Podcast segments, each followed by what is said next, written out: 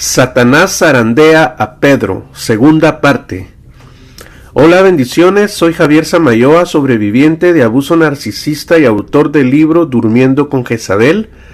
Esta es la segunda parte de esta miniserie donde estamos hablando de Simón Pedro, uno de los discípulos más cercanos a Jesús. Vayamos ahora a otro momento particular de su vida donde el Señor Jesús de nuevo se dirige a él con una tremenda reprimenda. En el capítulo anterior vimos operando a Satanás a través de Pedro. Ahora vamos a descubrir cómo Satanás zarandea a Pedro, pero con el consentimiento y cuidado de nuestro buen Dios. Este mensaje es revelador y estoy seguro que traerá paz, gozo y esperanza a muchos de ustedes que aún buscan respuestas en medio del sufrimiento. Bien, Lucas 22, 31 al 34, en la versión Reina Valera 1960, Jesús anuncia la negación de Pedro. Dijo también el Señor Jesús, Simón, Simón, he aquí Satanás os ha pedido para zarandearos como a trigo. Pero este pero es muy importante. Pero yo he rogado por ti que tu fe no falte. Y tú, una vez vuelto, confirma a tus hermanos. Él dijo, Señor, Señor, estoy dispuesto a ir contigo no solo a la cárcel, sino también a la muerte. Y él le dijo, Pedro, te digo que el gallo no cantará hoy antes que tú niegues tres veces que me conoces. Bien, aquí el contexto es que se trata de las últimas horas de Jesús previo a ser arrestado. Por los detalles que la Biblia nos revela, en estas horas se percibe en el ambiente una terrible actividad demoníaca, así como lo escuchan. Actividad demoníaca en masa. Toda esa influencia o energía infernal que se movía ciertamente calaba en los discípulos. Fíjese, Satanás ya había entrado en la mente de Judas Iscariote, ya había entrado en la mente de los líderes religiosos para matar a Jesús. Y ahora la víctima de nuevo era Pedro. Y digo de nuevo porque recuérdense que Satanás ya lo había usado como títere para tratar de interrumpir la misión de Jesús. Y en estos versículos Jesús hace una revelación un tanto perturbadora porque declara a sus discípulos que Satanás ha pedido permiso para zarandearlos a todos. Esta declaración de Jesús para las mentes carnales sin madurez espiritual podrá parecer algo descabellado. Sin embargo, todo tiene una explicación y una lógica que voy a tratar de explicarles aquí. O sea que Satanás siempre le pide permiso a Dios para tentarnos. Miren, yo no estoy seguro si siempre le pide permiso a Dios. Lo que sí estoy seguro es que sí nos tienta, porque Satanás es un psicópata. Tentó a Jesús, al Hijo de Dios. ¿Cómo no va a tentarnos a nosotros? Tentó a Eva en el huerto del Edén siendo ella una criatura inocente en cuanto al pecado. Tentó a David, que para Dios era considerado un hombre conforme al corazón de Dios, dice la Biblia. Y tentó a Job, un varón que dice que era perfecto y recto, temeroso de Dios y apartado del mal. O sea, Satanás nos tienta a caer en el pecado y también nos tienta para afligirnos. De hecho, esta es la segunda vez que se ve en la Biblia que Satanás está pidiéndole permiso a Dios para tentar a uno de los suyos, en este caso a Pedro y al resto de los discípulos. La primera vez fue justamente a Job, Job 1.10. Entonces yo sí creo que Satanás tienta a todos, pero cuando se trata de creyentes, tiene que pedirle algo así como un permiso especial a Dios. Y si Dios le concede ese permiso, es para propósitos divinos y especiales. Ojo, esas tentaciones pueden venir acompañadas de aflicción y angustia, pero estas pruebas siempre, siempre serán para nuestro beneficio. Los personajes que le mencioné anteriormente, David, Job, incluso José, el hijo de Jacob, fueron tentados y padecieron pruebas en un momento de su vida sumamente difíciles. Y eso que eran hombres íntegros, que amaban a Dios. Y ahora vemos acá a un Pedro nuevo en la fe, todavía bastante carnal, pero con un corazón sincero siguiendo las huellas de su maestro a quien trata de imitar. Pero viene Jesús y le dice, Pedro, Pedrito, Satanás ha pedido permiso a Dios para zarandearlos como al trigo, y tú, Pedrito, serás el primero. En otras palabras, Pedrito, ahorita el diablo se va a venir contra ti y te va a dar una zarandeada de locos. la palabra zarandear que Jesús usa aquí da la idea de sacudir, de agitar, menear, incluso maltratar, estremecer, sangolotear.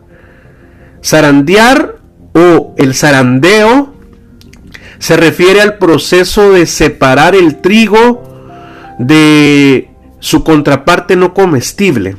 Recuerden que Jesús ilustraba así sus enseñanzas con cosas de la vida cotidiana de aquel tiempo y de aquella cultura, obviamente. Eso era algo muy común en Israel en aquella época. Y bueno, lo que estaba aquí tratando de decir Jesús a Pedro era lo siguiente. Pedro, el diablo va a venir contra ti y te va a agitar con violencia de un lugar a otro, vas a ser afligido o van a ser afligidos. Tus emociones, tus pensamientos, tu fe, tu espíritu, todo va a ser sacudido, vas a ser quebrantado y el diablo cuenta con mi permiso. En la versión de la traducción del lenguaje actual, este mismo versículo se lee así. Satanás ha pedido permiso a Dios para ponerles pruebas difíciles a todos ustedes y Dios se lo ha dado. ¿Por qué Dios estaría permitiendo que Pedro y el resto de los discípulos fueran hostigados y zarandeados por el diablo? Esta es una excelente pregunta con una excelente respuesta. Para ser purificados, fortalecidos en su fe y llevarlos a otro nivel. Todos los que son verdaderamente hijos de Dios, tarde o temprano, tienen o tendrán que ser zarandeados con un propósito divino. Divino. Pero será solo por un breve momento.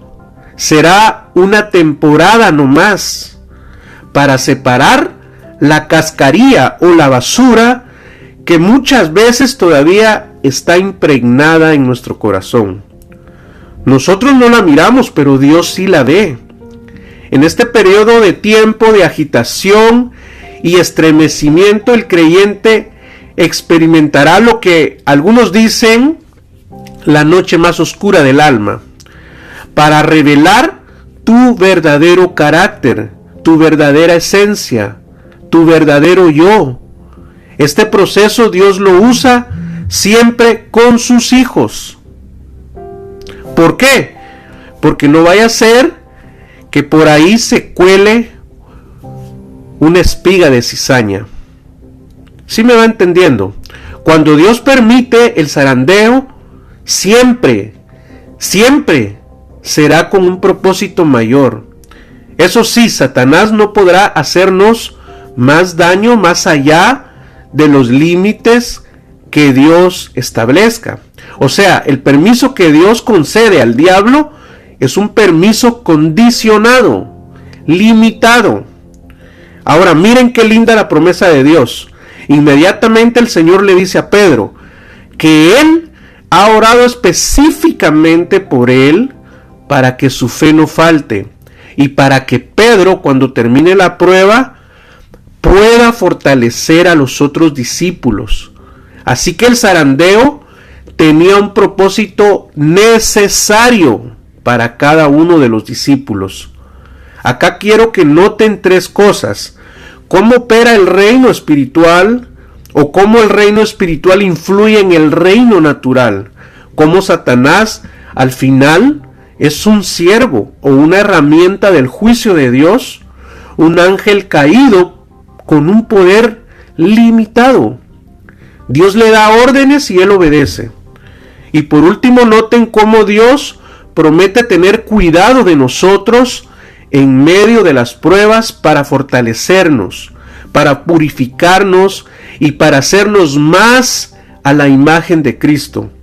Si eres hijo o hija de Dios y estás ahorita en medio de una prueba difícil, recibe esta palabra. Ten la seguridad de que Dios tiene el control de tu situación. Y no solo eso, Él está intercediendo por ti y por los tuyos, para que no te falte la fe y para que tú más adelante puedas fortalecer a otros. Ahora leamos la otra parte, lo que Pedro le dijo a Jesús después de que el diablo iría a zarandearlos. Versículo 33. Pedro le dijo, Señor, no solo estoy dispuesto a ir contigo a la cárcel, sino también a la muerte. Aquí vemos a ese Pedro impulsivo, arrebatado, emocional. Y bueno, Jesús le dijo, Pedro, te aseguro que el gallo no cantará hoy antes de que tú hayas negado tres veces que me conoces. El canto del gallo aquí señala que estas cosas acontecerían al amanecer. Y así sucedió exactamente, de acuerdo a los evangelios. Después de que el gallo cantó, Pedro ya había negado tres veces al Señor Jesús. Jesús ya había sido arrestado y ese Pedro que había dicho que no lo dejaría y que hasta daría la vida por él, ya lo había traicionado. Lo negó tres veces con tal de salvar su vida se avergonzó de Jesús, lo rechazó. En otras palabras, lo traicionó. Por eso dice, aquel que crea estar firme, mire que no caiga. Primera de Corintios 10:12. Yo no sé qué sintió Pedro cuando oyó cantar al gallo, pero yo me imagino que sintió la muerte. Se sintió basura mientras Jesús lo miraba de lejos con ojos de misericordia como quien dice, Pedro, te lo dije, te lo dije que ibas a traicionarme. Es en ese preciso momento cuando da inicio el zarandeo. Pedro sintió en ese momento estremecerse. Posiblemente entró en un shock nervioso o en un shock emocional. Escuchar el gallo fue como haberle caído un balde de agua fría. Todo su ser, cuerpo, alma y espíritu comenzaron a ser sacudidos. La Biblia no dice eso, pero se sobreentiende de acuerdo al texto. Pedro comienza a ser atormentado en su mente esto es algo así como cuando se experimenta un ataque de pánico y ansiedad. Para él esto fue algo inesperado. Entró en angustia, preocupación y miedo. Claro, porque no solo miraba de lejos cómo los romanos le pegaban a su Señor y él sin poder hacer nada, sino por el hecho también de que él había prometido estar con él hasta el final sin querer, como dicen, ya lo había negado tres veces. Ese sí que era un momento sumamente estresante para él. Las voces acusadoras del enemigo comenzaron a invadirlo. Es por tu culpa. Pedro, tú no vales nada. Pedro, eres un fracasado, etcétera. Voy a leer todo el contexto de Lucas 22, 54 al 62. Siempre en la versión Reina Valera 1960. Pedro niega a Jesús. Y prendiéndole, le llevaron y le condujeron a casa del sumo sacerdote. O sea, prendiéndole a Jesús. Y Pedro le seguía de lejos. Y habiendo ellos encendido fuego en medio del patio, se sentaron alrededor. Y Pedro se sentó también entre ellos. Pero una criada, al verle sentado al fuego, se fijó en él y dijo, también éste estaba con él. Pero él lo negó diciendo, Mujer, no lo conozco. Un poco después, viéndole, otro dijo, Tú también eres de ellos. Y Pedro dijo, Hombre, no lo soy. Como una hora después, otro afirmaba diciendo, Verdaderamente también éste estaba con él, porque es Galileo. Y Pedro dijo, Hombre, no sé lo que dices. Y enseguida, mientras él todavía hablaba, el gallo cantó. Entonces, vuelto al Señor, miró a Pedro y Pedro se acordó de las palabras del Señor que le había dicho, antes que el gallo cante, me negarás tres veces. Y Pedro, saliendo fuera, lloró amargamente. Lloró amargamente. A ver, ¿qué es llorar amargamente? Porque llorar es una cosa y llorar amargamente es otra. Para algunas personas, Llorar es algo muy fácil y muy común. Hay gente que incluso finge llorar y derraman lágrimas. Llorar amargamente para mí es una prueba visible de arrepentimiento por algo malo que hicimos. Llorar amargamente creo que es también la expresión más genuina de un sentimiento profundo del alma. Tomando en cuenta el caso de Pedro, para mí aquí se trata de una señal de un verdadero quebrantamiento y una señal de su recuperación espiritual. Recordemos el carácter y personalidad de Pedro. Era un tipo rudo, áspero, sin educación formal. El típico machista, digamos, el que se creía muy salsa para todo. Espiritualmente, ¿qué pasó aquí? Primero, el zarandeo. No cabe duda de que fue un zarandeo violento. Satanás agitó su alma con fuerza. Y sus sentimientos, emociones, pensamientos, su fe, todas fueron dislocadas, movidas de su lugar. Su alma fue devastada. Y esto me trae a la memoria aquella figura que usa el doctor Iñaki Piñuel con respecto al abuso narcisista y psicopático. Él afirma que la persona queda tan devastada en su alma que es como que ahí hubiese pasado un huracán de categoría 5. Y bueno, este zarandeo o este huracán sobre Pedro trajo como consecuencia el quebrantamiento. ¿Se imaginan? El gran Pedro, la roca, quebrantado, llorando amargamente.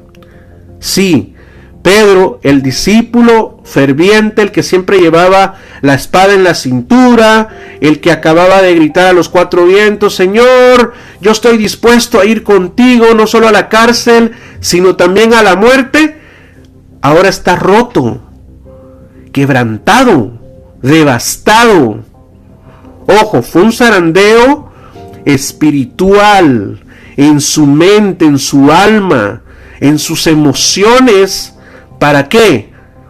Para purificarlo y para fortalecerlo en su fe.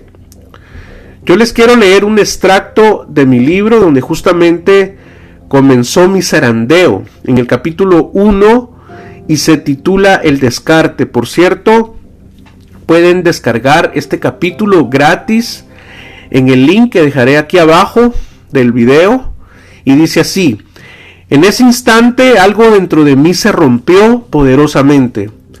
Comencé a caer en un vacío sin fin mientras mi corazón era acuchillado suave y violentamente. Mi alma empezó a estremecerse de miedo y angustia.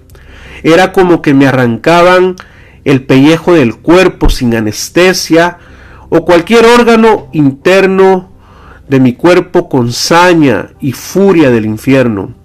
Ante esa amarga realidad estaba pálido, sudando frío, sin saliva. Sentía que me ahogaba, como que alguien me estuviera asfixiando. Me senté en la cama queriendo llorar, pero no pude. Mis lágrimas se atoraron en el centro de mi garganta.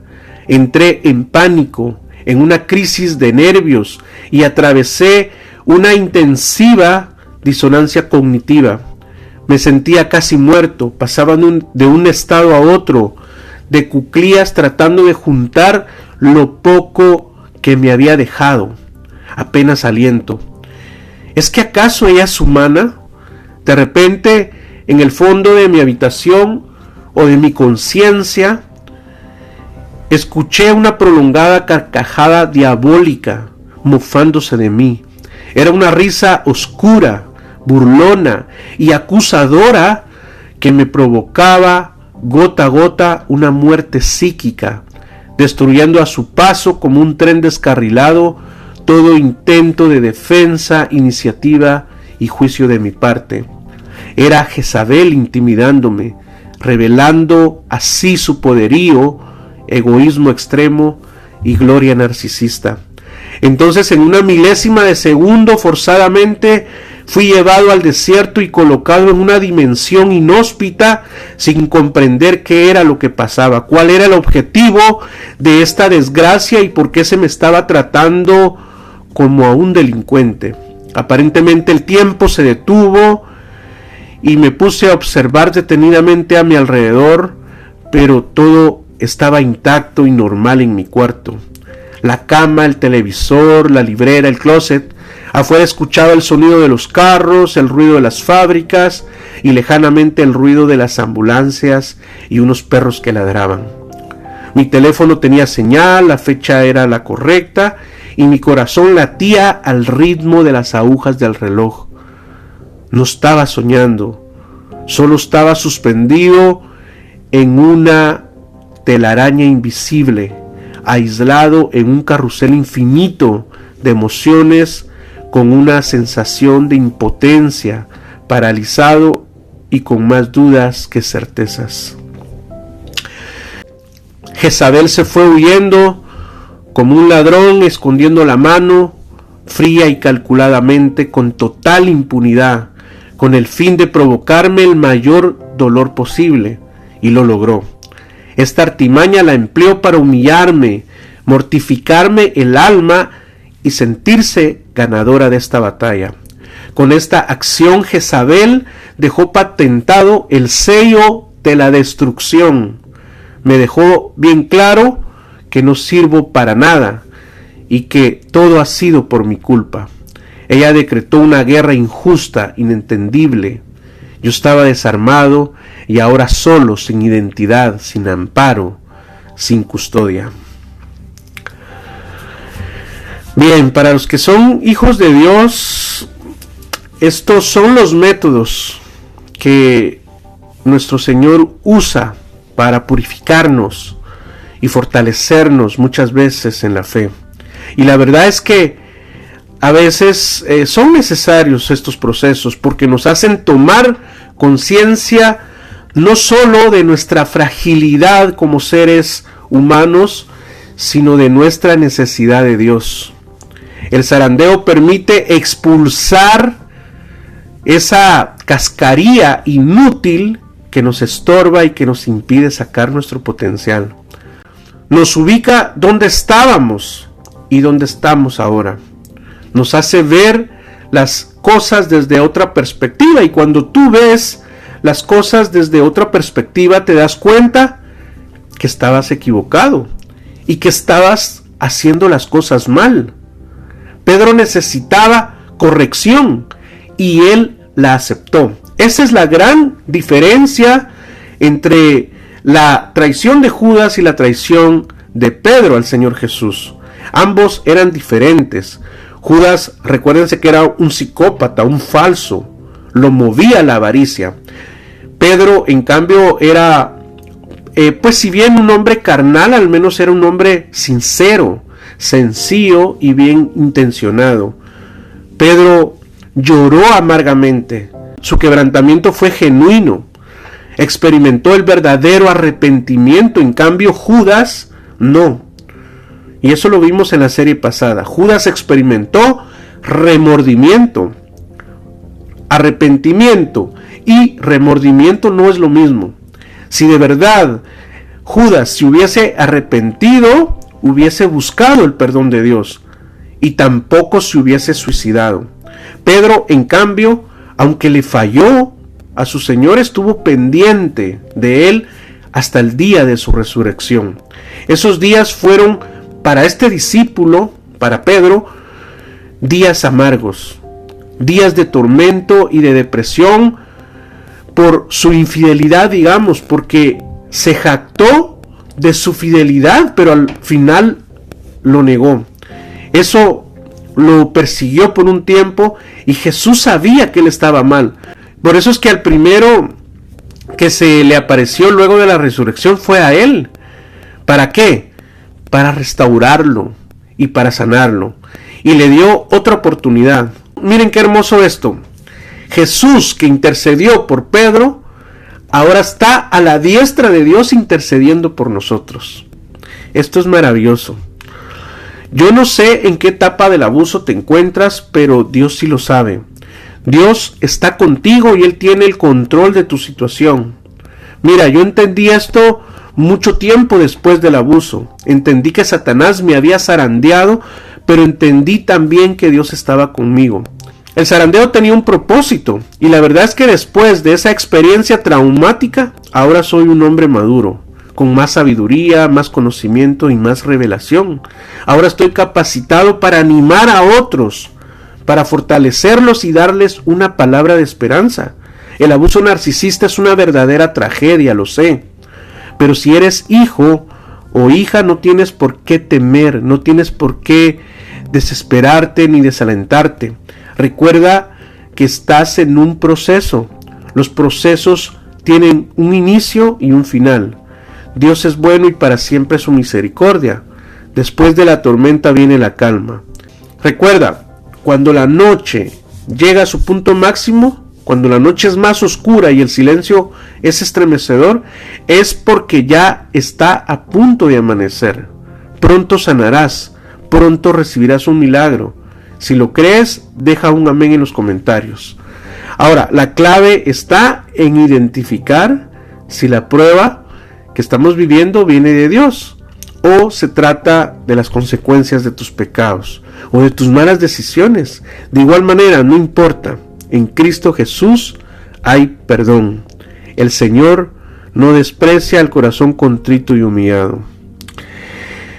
Bien, gracias por llegar hasta acá. Si el mensaje fue de edificación para tu vida, deja un like al video y compártelo por todos los medios que puedas, por WhatsApp, en grupos de Facebook, etcétera. Será hasta la próxima. Bendiciones. Soy Javier Samayoa. Maranata Cristo viene.